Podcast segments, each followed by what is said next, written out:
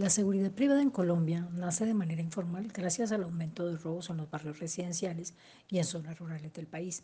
En la década del 60, los residentes de estos barrios y fincas, preocupados por esta situación, deciden contratar a un tercero para, para que recorriera y vigilara el sector.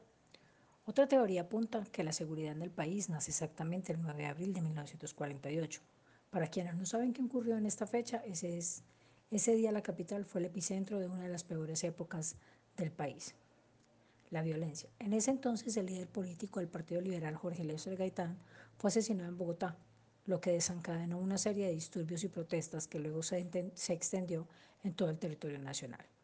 Este día es conocido como el Bogotazo y fue el inicio de una guerra entre los partidos liberal y conservador.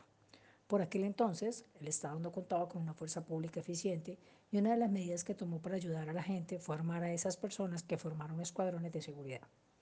Esta situación sociopolítica conllevó a que aparecieran las primeras compañías de vigilancia y seguridad privada en Colombia, motivadas por los ciudadanos que solo querían proteger sus vidas y bienes de los delincuentes que además de robar, sembraban el pánico dentro de la población.